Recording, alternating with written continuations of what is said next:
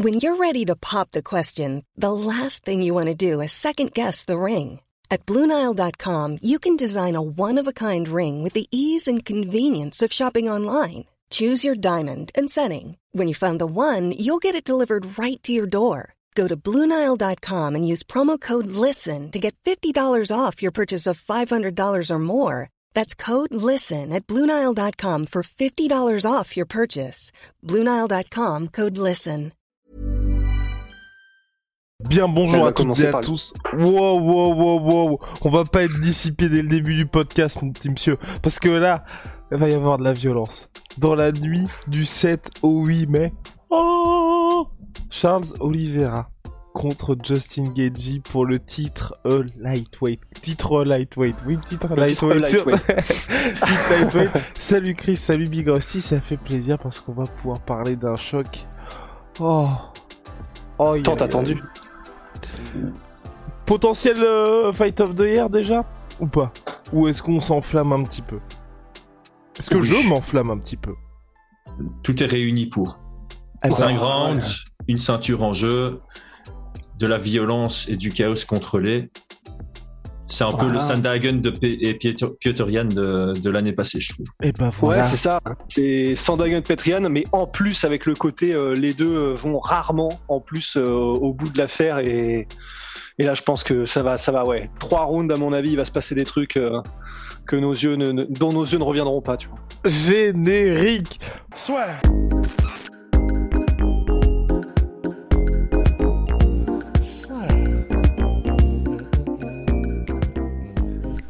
entre dans l'octogone avec Unibet. Qui sera le vainqueur du combat En combien de rounds Fais tes paris sur l'app numéro 1 et profite de 150 euros offerts sur ton premier pari. Justin Gagey, Charles Oliveira, bon bah voilà Justin Gagey, depuis ce combat contre Habib, le gros point d'interrogation qu'il y avait en mode oui c'est un lutteur niveau NCA, il a lutté avec Jordan Burrow, et c'est très difficile à mettre au sol, lutte défensive qui est au point. On a vu finalement les limites qu'il y avait en MMA avec Rabib Nurmagomedov, même si ça reste Rabib Nurmagomedov et qu'il y a une pression qui a été euh, véritablement infligée pendant 5 minutes qui était euh, quasi inhumaine, puisque euh, Justin Gagey ne pouvait pas s'attendre à ça, malgré tout ce qu'il a tenté lors du premier round, et franchement il a eu quand même pas mal de succès. Après il s'est passé ce qui s'est passé lors du second, et de son côté, Charles Oliveira, bah vous le savez, sur ses derniers combats, face aux tueurs de la catégorie, il survit lors du premier round avant de, passer à je sais pas trop quelle vitesse, mais en tout cas quelque chose qui est sans réponse pour ses adversaires et qui lui permet aujourd'hui d'être champion lightweight avec une défense de ceinture face à pas, n'importe face pas qui face à, face à quelqu'un qui est quand même de grande grande qualité et vu par certains comme l'un des meilleurs de la catégorie malgré le fait qu'il n'ait jamais eu de ceinture. On parle bien évidemment de Dustin Poirier. Même Habib Nurmagomedov voyait Dustin Poirier comme le futur champion. Donc voilà là aujourd'hui on a clairement deux prêts enfin deux prétendants en tout cas deux le champion et le prétendant à la ceinture et deux qui font partie des meilleurs de la catégorie. Charles Oliveira chaque fois on sait que c'est compliqué. De son côté Justin Gagey il apporte le chaos et il délivre puisqu'il est revenu face à une très enfin lors d'une très belle victoire face à Michael Chandler. Chris à quoi peut-on s'attendre? À tout. tout, euh, certainement à de, la, de la violence. On a, on a un Justin Gaethje qui euh, a évolué dans son style. Avant, c'est de la pure violence et maintenant, on va appeler ça plutôt de la, de la violence contrôlée ou de la violence mesurée. En tout cas, depuis, euh, depuis qu'il veut être champion, depuis ses deux défaites d'affilée, euh, il est revenu avec un style un peu plus mesuré où il choisissait les bons moments pour utiliser son, son agressivité. On l'a vu d'ailleurs être capable de gérer la, la pression, l'intensité, le volume de euh, Tony Ferguson avec vraiment une grande, grande classe. Euh, il est revenu de sa défaite contre Khabib en répondant à certaines questions, notamment sur sa lutte défensive et encore une fois sur sa capacité à contrôler un adversaire très intense, violent et euh, qui impose un volume de jeu assez élevé. Et donc c'est très intéressant face à Charles Oliveira justement qui commence à trouver son succès, qui commence, qui a commencé à trouver son succès depuis un petit temps maintenant, notamment grâce à ces trois mots pression, intensité et volume. Le défaut de Charles Oliveira par rapport à ça, c'est c'est le seul défaut qu'on peut relever, c'est sa boxe qui est un peu perméable. Mais c'est normal, parce que quand tu imposes une pression non-stop, une intensité aussi haute et un volume de jeu où tu ne fais qu'envoyer, forcément, ça laisse des ouvertures, mais il a une capacité à encaisser les coups. Et c'est aussi une qualité chez Gaethje qui me fait dire que ce combat, il va être euh, rentre dedans dès le début et euh, il y a tellement de choses qui peuvent se passer, notamment sur base des game plans qui seront euh, des stratégies qui seront mises en place de part et d'autre. Mais c'est ça, parce qu'en fait, ce qui va être, ce que j'ai hâte de voir, c'est c'est un de ces combats. J'ai l'impression où tu sais un petit peu comme euh, Hmm, ça pourrait être du euh, Romero Costa, même si Romero, lui, il a l'habitude entre guillemets quand quand on ne le pousse pas, bah, il reste il reste tranquille, il reste dans le canapé, il bouge plus. Mais quand on le pousse, il va de l'avant aussi. Et j'ai un peu l'impression que et, dans ces cas-là, donc par exemple Costa Romero, on se demandait mais qui allait reculer le premier? Bah, la réponse ça a été personne n'a reculé en fait. Et euh, bah là, j'ai l'impression qu'on va être un peu dans le même cas de figure, dans le sens les deux ont un style qui est tellement offensif que bah, la question c'est quand il y a l'accident de voiture, euh, bah, qui passe par le pare-brise et qui reste euh, avec l'airbag quoi. Et en gros, ben là, je ce qui me fait peur en fait pour Oliveira, mais le truc c'est que c'est comme d'hab, c'est-à-dire qu'on a l'impression maintenant qu'on a, il faut avoir peur pour Oliveira. En fait, c'est c'est un peu ouais le, le, comment ça s'appelle déjà le, truc dans Watchmen. C'est pas vous qui êtes enfermé avec moi, c'est moi qui suis enfermé avec vous, un truc comme ça. Enfin, non, c'est l'inverse d'ailleurs. Mais on avait l'habitude d'avoir peur pour Oliveira et là, particulièrement, moi, j'ai un peu peur parce que je me dis, ça n'est pas un contreur. Donc, il va mettre la pression. Enfin, c'est un mec qui tape comme une mule et qui, malgré tout, a quand même une bonne défense en lutte. On va voir où elle en est euh, face à Oliveira si jamais il veut utiliser ça, Oliveira, veut jamais, si jamais il veut essayer de le mettre au sol je pense que ce sera évidemment moins facile que lorsque c'est euh, que lorsque c'est Habib qui essaie de te mettre au sol. Donc déjà, on va avoir une bagarre au niveau de est-ce qu'il va réussir à le mettre au sol ou pas, qui va être très intéressante. Et debout, ça me fait peur en fait. Ça me fait peur parce que il va mettre la pression, comme d'hab quand il met la pression, il prend voilà les coups euh, Charles Oliveira. Ça n'est pas un contre-attaquant, ça n'est pas un mec qui a un coup d'œil un peu à la McGregor qui revient, poum et hop, euh, comme il faisait au Cage Warriors ou comme il faisait contre les Alvarez, etc. Donc en fait, ben on ne sait pas effectivement à quoi s'attendre. Je sais, je sais pas comment toi tu vois les choses, Chris, euh, debout, comment tu penses que ça va se passer. j'ai hâte de voir les progrès que peut, potentiellement avoir fait Oliveira, mais même dans les échanges, et même si ça n'est pas un contreur, je pense que la, précision et la rapidité en, plus de la propreté euh, technique d'Oliveira, ben, même s'il va encaisser, et c'est probablement ce qui va se passer. Je pense qu'il a potentiellement les armes pour faire, pourquoi pas, aussi mal. Si genre les deux se mettent en zéro défense, full attaque, il a potentiellement les armes pour faire aussi mal à Geji que l'inverse, quoi. Mm-hmm. Je suis, d'accord à ça. Ce qu'il y a d'intéressant, c'est parce que tu viens de parler de, stratégie et de pression. Les deux ont l'habitude d'avancer et de pas avoir peur d'échanger.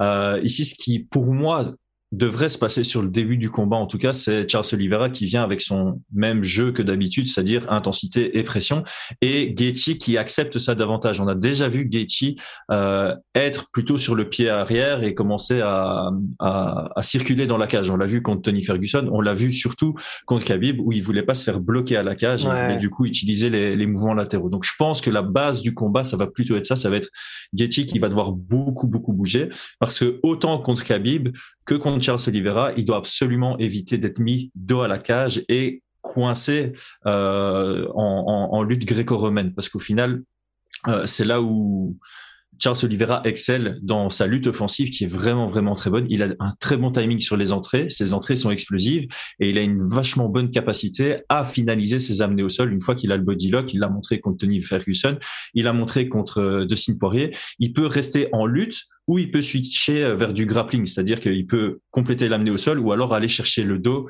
une fois qu'il est euh, qu'il est en lutte gréco-romaine. Donc ça, ça va être très intéressant. Je pense qu'on va avoir un Gaethje qui va beaucoup bouger au début, tout en acceptant les les, les, différents échanges et on a Charles Oliveira qui va mettre la pression parce que il doit mettre la pression. Quand tu mets pas Gaethje sous pression, c'est là où c'est low kick commence à, à, faire des dégâts. Et sur 5 rounds, tu peux pas te permettre de prendre beaucoup de low kick dans le premier round. Donc pression obligatoire pour Oliveira et euh, mouvement obligatoire pour euh, et on verra ce que ça va donner parce que Gaethje c'est pas quelqu'un qui va bouger bouger bouger, il va bouger pour chercher à trouver son angle et euh, commencer à faire mal le plus vite possible. Et c'est là où ça va vraiment devenir intéressant parce que Charles Oliveira est ultra dangereux à toutes les distances. Kicking range, ultra dangereux. Boxing range, ultra dangereux. Les coudes et son clinch contre euh, Dustin Poirier, c'était absolument magnifique. Et t'as pas envie d'être au clinch contre euh, Charles Oliveira parce que c'est là où tu te rapproches aussi des potentiels amenés au sol. Et alors, Gaethje, il a montré, je, viens de revoir contre Khabib, au premier round, il a montré aussi une capacité. En fait, la différence entre Gaethje et des gars comme Holloway, par exemple, c'est que Holloway, il a un très bon système défensif une fois qu'il est dos à la cage. Adesanya, pareil, pour sortir du clinch. Gaethje, il cherche à sortir du clinch immédiatement. Dès que tu viens au corps à corps avec lui, c'est euh, explosion, explosion, sortir, sortir, sortir. Et euh, il utilise, c'est le, il y a deux combattants à l'UFC selon moi qui utilisent les quatre lignes de défense en lutte, qui sont d'abord la tête, ensuite les mains, ensuite les bras, ensuite les hanches. En général, en MMA, c'est juste les bras et les hanches qu'on utilise en système défensif. Il y a Cerudo qui le fait aussi, c'est première ligne de défense, la tête. Il faut pas avoir peur de prendre des coups, parce que le but, c'est abaisser la tête, abaisser la tête pour euh, l'avoir au même niveau que son adversaire. Donc ça, ça va être intéressant aussi. C'est euh, est-ce que Charles Oliveira sera capable de casser la distance même avec un bon timing? Et euh, est-ce que je peux poser une question à Chris, Guillaume? Pose donc une question à Chris. et alors, parce que du coup, on n'était pas encore, on n'avait pas encore les, les, les, les, podcasts tous ensemble à, à ce moment-là. Est-ce que pour toi, Chris, ce qu'a fait euh, Habib contre Gedji au sol, c'était Habib en masterclass. Bon, bah, ça, il y a des chances que ce soit le cas de toute façon. Mais est-ce que c'était aussi Geji qui est vraiment perméable au sol ou est-ce que c'est juste, il y a rien à faire quand tu es face à un Habib comme ça? Et donc, forcément, la, réflexion qui vient, c'est est-ce que contre Oliveira, si ça se retrouve au sol, t'aurais peur pour Geji qu'il se fasse euh, mettre en papier cadeau comme ça en deux secondes? Alors moi, je vais scinder vraiment la, réponse en deux. Il y a la partie lutte défensive Gaethje a été très très bon. C'est juste que Khabib est 18 000 niveaux au-dessus de, tout le monde. Le, le takedown du deuxième round, Gaethje fait vraiment ce qu'il ce faut. Khabib shoot, on sait que Khabib est super bon pour finaliser ses takedowns à la cage. Donc on voit un Gaethje qui change d'angle sur son sprawl pour se retrouver le dos face au centre, euh, le dos face au centre, le dos qui, qui, est vers le, le centre de la cage, et Khabib qui va prendre le dos dans la transition, c'est absolument splendide. Donc je dirais que sur la lutte défensive, il a encore prouvé contre Chandler après, il est exceptionnel. Par contre, une fois qu'il est au sol et une fois qu'il est les deux épaules au sol, ce qui est rare pour un lutteur, hmm. c'est là où on voit qu'il y a quand même un, une grosse marge de progression. Donc je vais plutôt dire Charles Oliveira, s'il arrive vraiment à poser euh, dos au sol, Gaethje est vraiment dans une sacrée misère parce que je pense que c'est là où il y a vraiment une grosse différence de niveau. Et euh, Tony Ferguson, pardon, euh, Charles Oliveira face à Tony Ferguson, il a, il a montré qu'il était capable de garder un très très bon grappleur sur son dos au sol. Et donc je pense pas qu'il aura de difficulté à garder Gaethje sur son dos et en plus à améliorer sa position vers euh, vers une soumission. Ça serait vraiment intéressant ça. Franchement, si ça se passait comme ça, ce serait vraiment intéressant. Là, il marquerait des points, mais, euh, mais de, de ouf, quoi, Charles Oliveira. Est-ce que vous pensez que Charles Oliveira ne peut, peut ne pas faire du Charles Oliveira lors de son combat là face à Justin Gage et que le pari qu'il a fait lors de ses précédents combats pourrait peut-être être un peu risqué? Parce que c'est ce qui me fait un petit peu peur chez lui, c'est qu'aujourd'hui, bah mine de rien, euh, quand on regarde ses derniers combats face aux de la catégorie, et là on a, enfin c'est pas Benil Dariush qui l'affronte, c'est pas Islam Makhachev, c'est quelqu'un qui va lui apporter clairement le le chaos dès la, première minute du premier round. Et moi, ça m'inquiète un peu ce pari à chaque fois de dire, bah effectivement, tout ce que je mets en place, ça va me servir pour les rounds 2, 3, 4, 5, mais faut déjà passer le premier. Et hum, là, Justin Gagey, à mon sens, dans cette catégorie-là, dans les mecs qui arrivent, c'est peut-être le dernier mec où cette stratégie-là peut ne pas fonctionner, en fait. Ah ouais, je suis assez d'accord, hein. je sais pas pour toi Chris, mais je suis assez d'accord, il y a un moment donné où ça, va finir par se payer, donc qu'est-ce que c'est toute euh, la beauté de ce combat, je trouve. C'est que c'est devenu la force de Charles Oliveira d'aborder les combats euh, comme ça et, euh, et de faire subir sur le long terme euh, ce, ce, ce, style qui est vraiment suffocant et dont les gens n'ont pas spécialement l'habitude. Donc j'ai j'ai du mal à voir un Charles Oliveira aborder le combat avec une autre stratégie puisque autant ce serait surprenant, autant il serait pas dans son dans sa zone de confort et en plus de ça, c'est pas ça qui va lui permettre d'éviter les guerres de Gaethje parce que si il décide de pas mettre la pression c'est Gaethje qui va mettre la pression et ça risque d'être encore euh, encore pire. Encore pire. Donc c'est là toute la beauté parce que je pense que le combat va s'aborder debout et là il y a personne qui est capable de dire ce qui va se passer. Et si je me trompe pas, je suis pas allé regarder pour une fois, je suis pas préparé par rapport au code de Paris. Je pense que Charles Oliveira est quand même assez favori dans ce combat. Et je pense que la raison pour laquelle on le donne favori, c'est parce que autant ça peut aller d'un côté comme de l'autre debout, autant si ça va au sol, comme je dis, là, il y a une énorme différence de, de niveau. Et donc, je pense que dans la stratégie de Charles Oliveira, il doit être légèrement moins patient que contre euh, Dustin Poirier pour chercher ce sol. Contre Dustin Poirier, on a vu chercher ça plutôt tardivement dans le premier round et l'obtenir finalement dans, euh, gracieusement dans, dans le deuxième round. Face à Gaethje, il doit chercher ça peut-être un tout petit peu plus tôt, mais ça va pas être facile. Euh, encore une fois, je reviens, je parle beaucoup des distances. Gaethje dans le premier round, dans le premier round contre Khabib, tous ces low kicks, il les envoie à une distance de, du kicking range. Quand il se fait amener dans le deuxième round, c'est parce qu'il envoie son low kick au boxing range, chose qu'il adore faire parce que bah, ça reste un myope et au début il, attendait d'être tête contre tête avant d'envoyer ses, ses low kicks, mais ça lui a porté défaut euh, contre euh, contre Khabib parce qu'il l'envoie de trop près et c'est ça qui permet l'entrée à, à, à Khabib et c'est pour ça que la pression de Charles Oliveira sera super importante parce qu'il va permettre ça va lui permettre de rester au boxing range et de chercher ses ouvertures euh, plus proches pour capitaliser dessus. Mais c'est vrai que c'est assez marrant. Mais alors, et c'est assez marrant parce que je j'ai l'impression un petit peu que Charles Oliveira c'est en train de devenir à moitié le Tony Ferguson 2.0. C'est-à-dire le mec qui est létal debout et au sol, en plus de ça cardio de porc et en plus de ça maintenant du coup le mental n'est plus euh, n'est plus une une inconnue chez Charles Oliveira. Ouais, voilà, il ne l'est plus. Et euh, et du coup et en plus tu mettre KO Charles Oliveira, ça devient vraiment, euh, c'est, alors je crois que c'est l'expression, ça devient une gageur. Enfin, c'est-à-dire que c'est, tu peux le mettre knockdown, ça très bien, mais comme à l'époque avec Tony Ferguson, si tu mets knockdown sur Oliveira, et tu, tu, viens juste de faire le premier pas vers la, vers la finition. T'as rien fait encore. Et c'est vraiment assez marrant. Et, et pour ce qui est euh, de la lutte aussi, il y a un truc, je suis assez curieux de voir comment ça se passe. Si jamais il y a des tentatives répétées de Charles Oliveira pour essayer de mettre au sol Geji, c'est est-ce que ça creuse le cardio de l'un ou de l'autre de manière significative? Parce que on sait que, au terme de cardio pur, que ce soit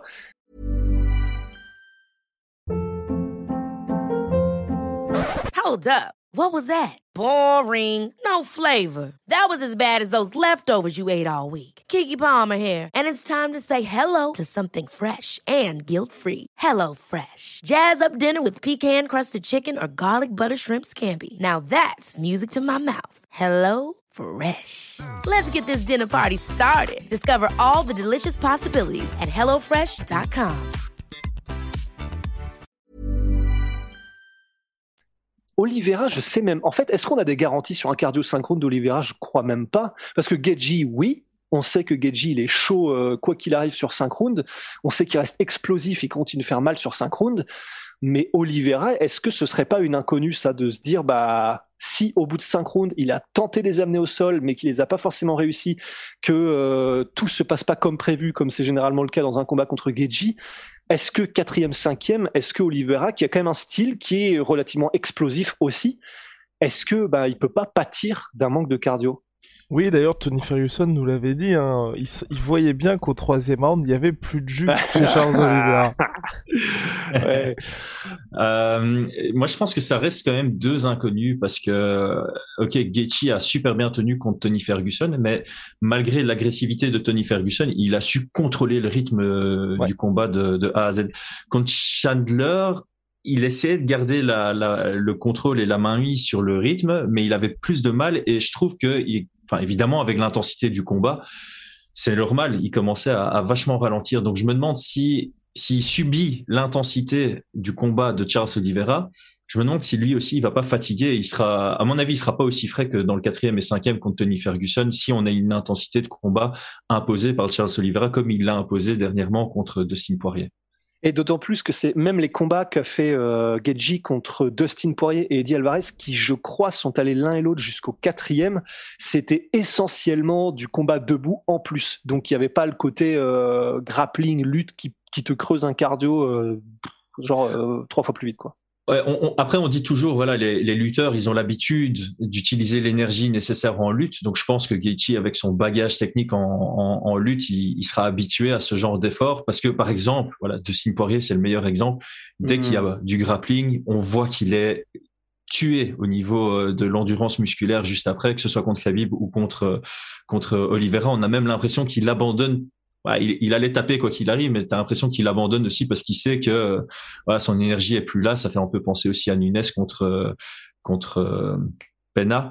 On a l'impression qu'elle tape parce que dans sa tête, c'est je suis crevé, elle est dans mon dos, et même si je m'en sors, il me reste encore trois rounds et demi à tenir. Et, euh, et, ça, c'est quelque chose qui aura peut-être pas chez euh, Gaethje parce qu'il a un mental d'acier euh, et parce que il a, il a le cardio qui, je veux dire, il a l'habitude des combats debout et de son bagage, il a l'habitude de dépenser de l'énergie en lutte. Donc, euh, je pense qu'à ce niveau-là, il n'y aura pas de, de grosses surprises. Il n'y a pas un moment où il va échanger à défendre une amenée au sol et après, on va le voir avec mes bras sont morts, quoi. Ouais.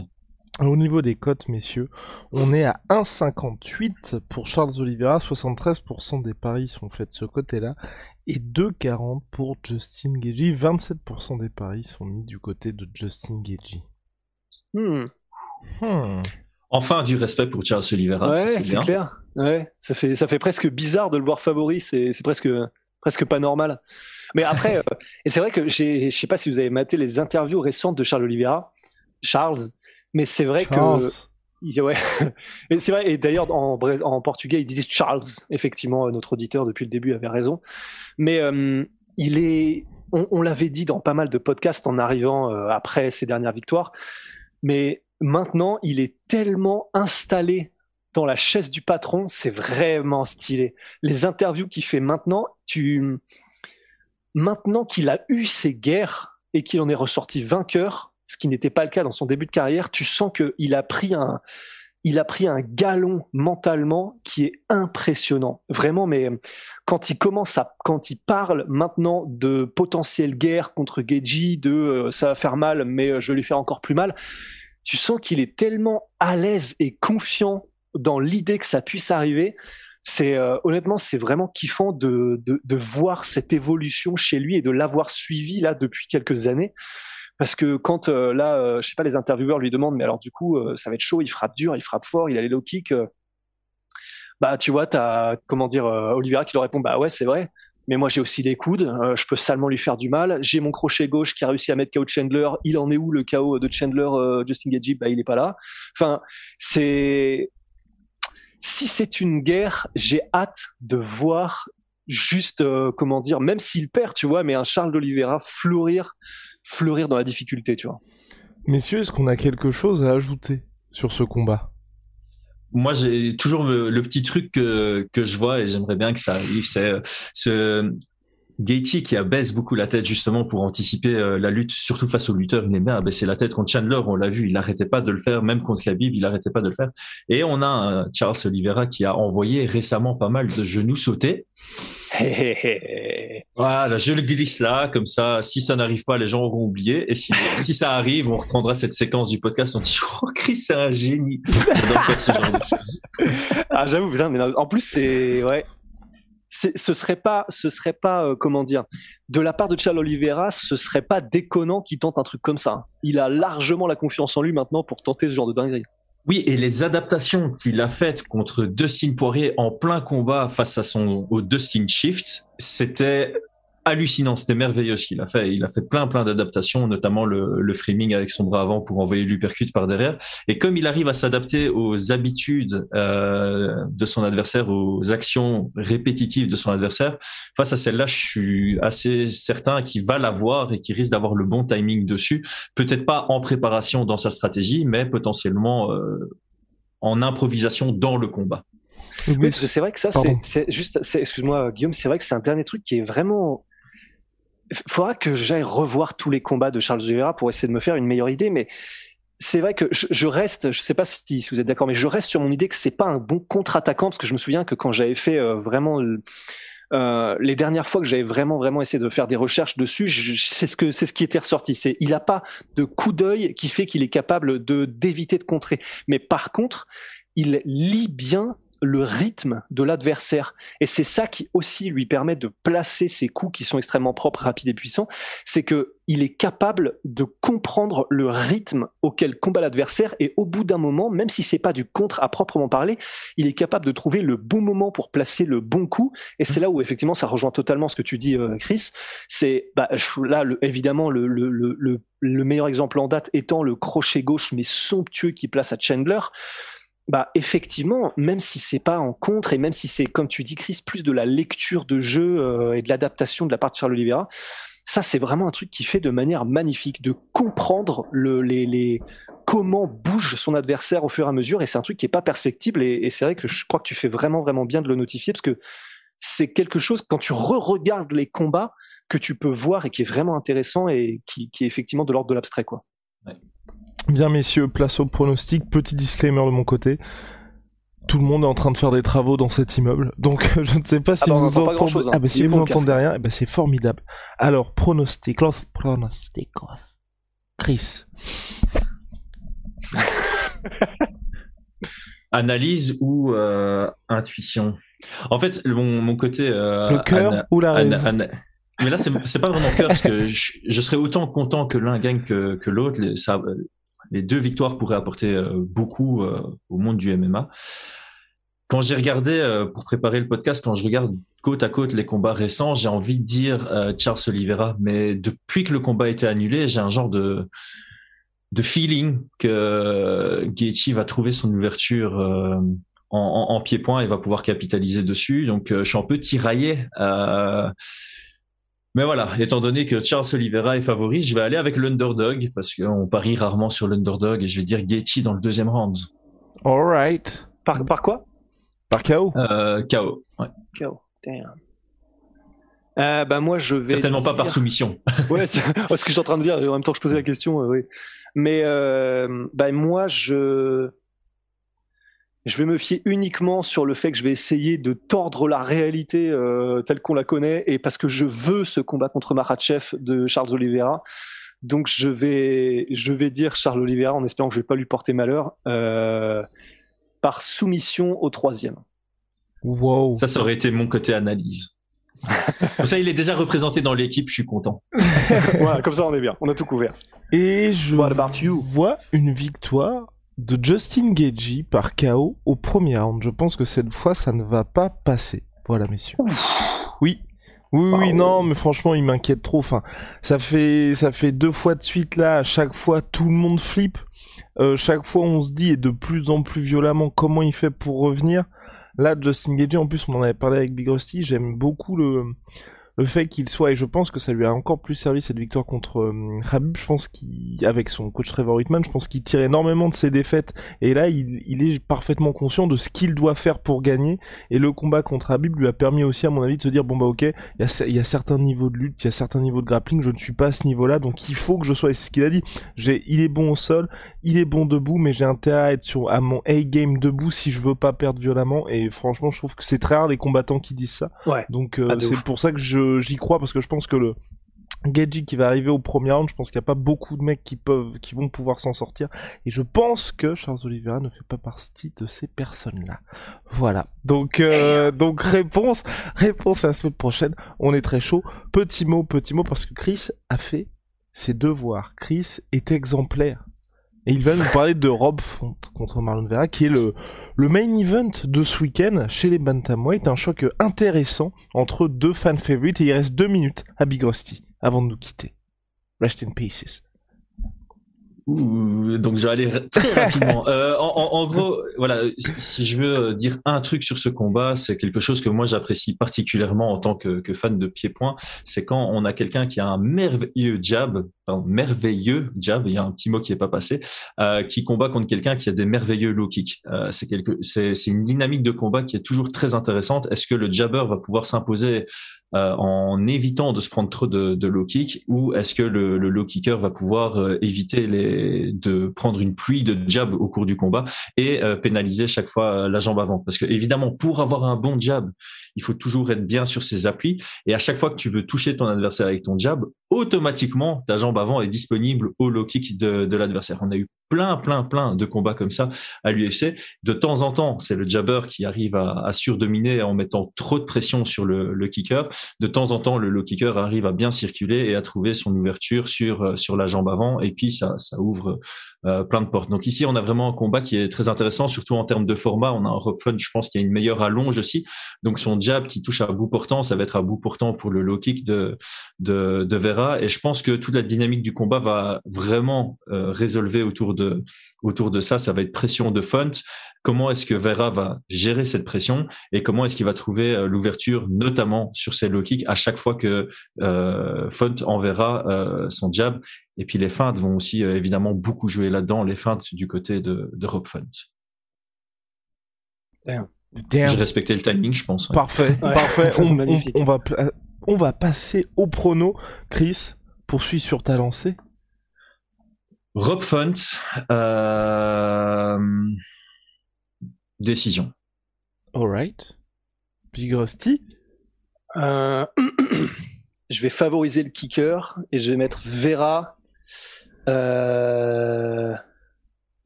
Ouais, il est... il est pas évident à finir quand même en fond. Ouais, Vera, décision.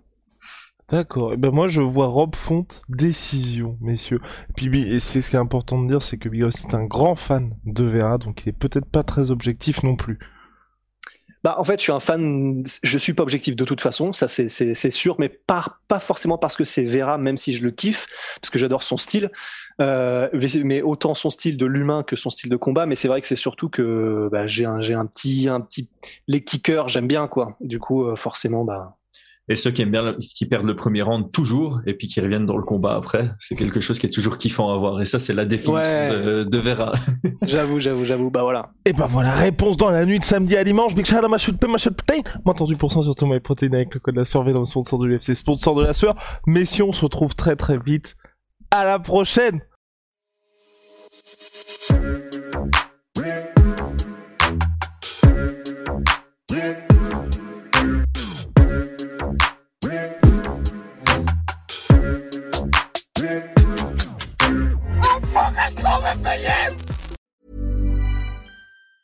Ever catch yourself eating the same flavorless dinner three days in a row? Dreaming of something better? Well, HelloFresh is your guilt free dream come true, baby. It's me, Kiki Palmer. Let's wake up those taste buds with hot, juicy pecan crusted chicken or garlic butter shrimp scampi. Mm. Hello Fresh. Stop dreaming of all the delicious possibilities and dig in at HelloFresh.com. Let's get this dinner party started.